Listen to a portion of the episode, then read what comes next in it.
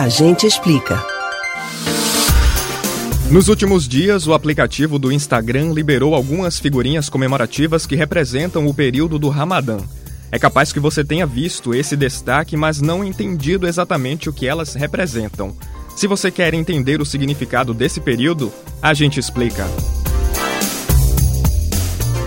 O Ramadã é um período sagrado em que os muçulmanos se dedicam durante um mês a refletir, fazer o bem, perdoar e praticar algumas renúncias. Eles ficam do nascer até o pôr do sol sem se alimentar ou beber nada.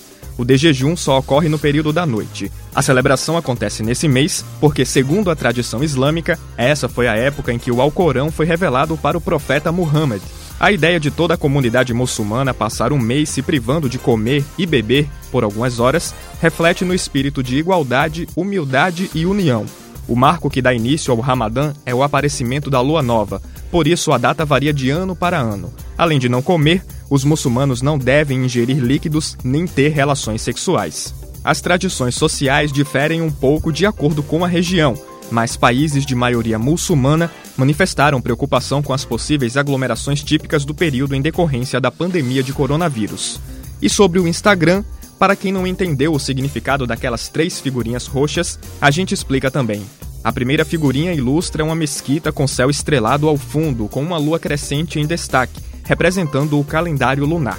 Já a segunda representa um chá com tâmaras, alimento comum entre os muçulmanos para a quebra do jejum.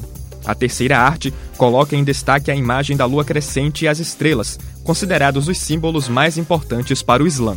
Agora você também já pode compartilhar as figurinhas, mas desde que seja para ampliar o conhecimento de outras pessoas sobre a data.